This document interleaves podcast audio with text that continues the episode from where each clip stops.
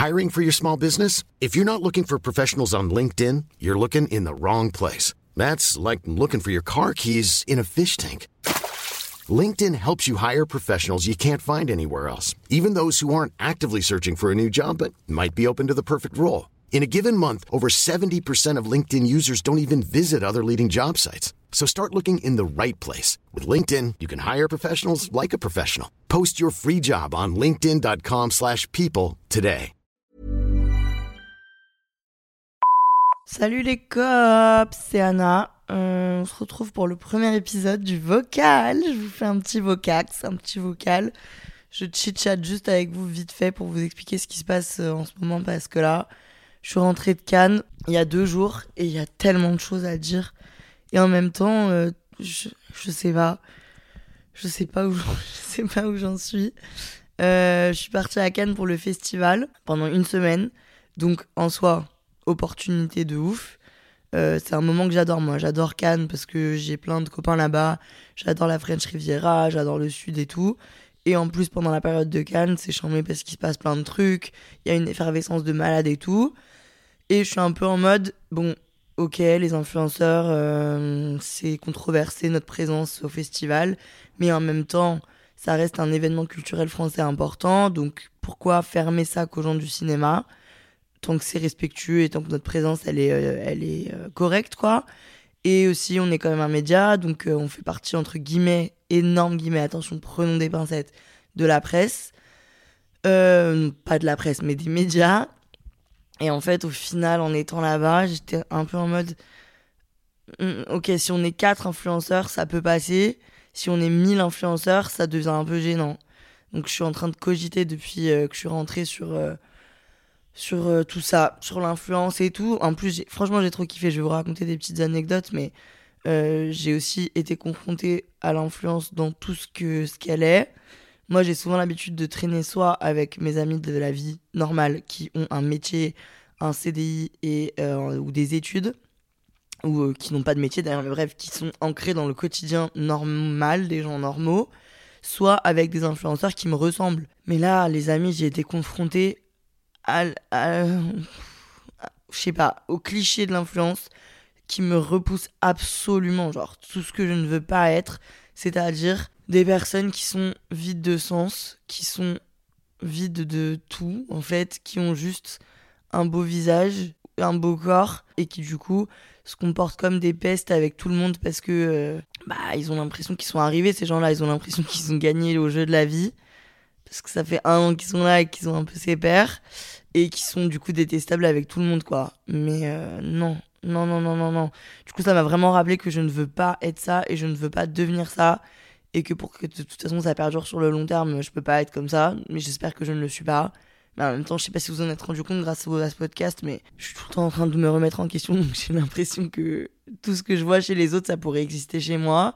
Mais bref, du coup, voilà, j'ai été confrontée à ça, j'étais vraiment en mode, est-ce que je dois arrêter tous mes réseaux sociaux et partir sur une île déserte et vivre du travail de mes mains et genre, je peux plus faire partie de ce milieu-là et après, je me suis rappelé qu'il y a des gens très bien dans ce milieu-là et qu'on en fait ce qu'on veut.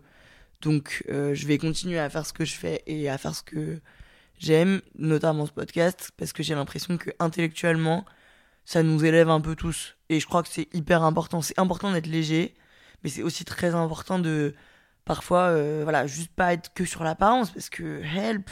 Et puis d'être respectueux envers les gens aussi. C'est très très important. J'ai compris ça. J'ai compris que, oh là là, c'est ce qui est plus détestable, c'est vraiment les personnes qui, qui, pensent être au-dessus de tout et qui du coup se permettent de parler très mal aux gens qu'ils ne considèrent pas à leur niveau. C'est détestable, c'est horrible, c'est insupportable. Bref, mais sinon Cannes, très très sympa. Euh, on a eu la chance euh, de monter les marches deux fois pour deux films différents. Euh, donc moi, je, la, première montée des marches, ça s'est très bien passé parce que on était du coup invité par Instagram. Et euh, on avait un photographe attitré sur, euh, sur les marches. Si vous n'étiez pas au courant, en fait, sur euh, le tapis rouge, il y a une trentaine de photographes qui prennent les gens qui veulent prendre. Donc ça veut dire que si t'es une no one, soit moi, oui, ok, j'ai un peu de cloud sur les réseaux sociaux, mais Jean-Pierre, le photographe des marches, il me connaît pas. Il connaît que les grosses restas. et à la limite la situation. Si je passe, il va pas me calculer. Du coup, les marques qui nous font monter les marches préviennent euh, un photographe qui rémunère pour qu'il nous prenne en photo. Voilà, je l'ai dit, j'ai cassé le mythe. Si vous croyez qu'on se faisait prendre en photo parce qu'on est des restats internationales, c'est pas vrai. Et si les gens vous font croire ça, c'est pas vrai. Les photographes sont prévenus de notre arrivée.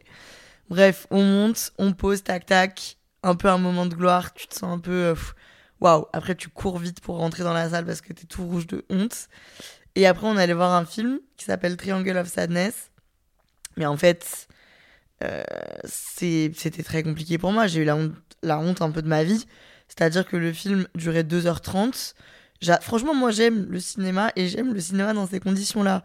Donc, j'étais en mode, bah, génial, allons voir ce film. Et en fait, au bout de une heure et demie de film, euh, il se passe un truc, c'est qu'il y a 30 minutes de scène de vomi et de, comment dire ça poliment, de défection. Je sais pas si on dit ça comme ça, mais c'est pas grave. Intense. Ça veut dire que sur un énorme écran dans une salle de cinéma avec le son en Dolby Digital, tout est extrêmement fort et qualitatif. Tu vois du vomi. Rien que de le dire, j'ai de la gerbe là, vraiment, je me sens pas bien. Donc j'ai tenu 10 minutes, 15 minutes. Et au bout de 15 minutes, j'ai compris que si je restais encore un peu, j'allais vraiment vomir sur la personne en face de moi. Et que je pouvais faire des gros titres, mais c'est pas les gros titres que je veux faire. Donc j'ai pris mes clics et mes cracks, j'ai pris ma petite pochette et je suis sortie de la salle, ce qu'il ne faut pas faire du tout. Faut pas se faire remarquer comme ça, mais je préférais me faire remarquer comme ça qu'en gerbant sur la dame en face de moi, quoi. Donc du coup, voilà, me voilà sortie de la salle, euh, marchant en canne avec euh, mes talons, mon make-up, euh, mes cheveux. vraiment, je me sentais une godiche. Et puis voilà, quoi, c'est pas grave. Je pensais que, ça, que tout le monde allait sortir en pleurant. Au final, j'ai été un peu la seule mais j'ai découvert que j'avais des limites et j'ai préféré respecter mes limites. Mais par contre, le lendemain, on a remonté les marches pour un autre film, c'était Novembre de Cédric Jimenez. Et lui, pour le coup, exceptionnel. J'ai adoré. Je passe un vrai bon moment et il m'a vraiment marqué. Et j'ai pas eu envie de vomir, donc 10 sur 10, merci Cédric. Toute cette, euh, toute cette semaine, elle m'a pris mon âme. Elle m'a vraiment pris mon âme. C'est parce que, franchement, je veux pas du tout passer pour une dame qui se plaint parce que j'ai kiffé et je reconnais ma chance et c'était génial. Mais Oh, je suis fatiguée, J'étais dans, dans, que dans des chambres avec 10 meufs. À chaque fois, j'ai perdu tout, toutes mes brosses à dents, mes dentifrices, mes bagues, j'ai tout perdu. Il y a la moitié de mes t-shirts, elles sont dans les valises d'une autre femme parce que j'ai une meuf qui a voulu me prendre mon truc, elle a pris l'autre truc à la place. J'ai perdu deux sacs. Je sais plus où est mon mascara. Euh, dans tous les événements d'influenceurs, euh, t'es là, tu dois claquer la bise à 100 000 personnes, faire bonne figure, rigoler répondre à des interviews. C'est trop bien, hein. c'est trop bien. Mais en fait, mon cerveau, il, il a pas compris ce qui s'est passé.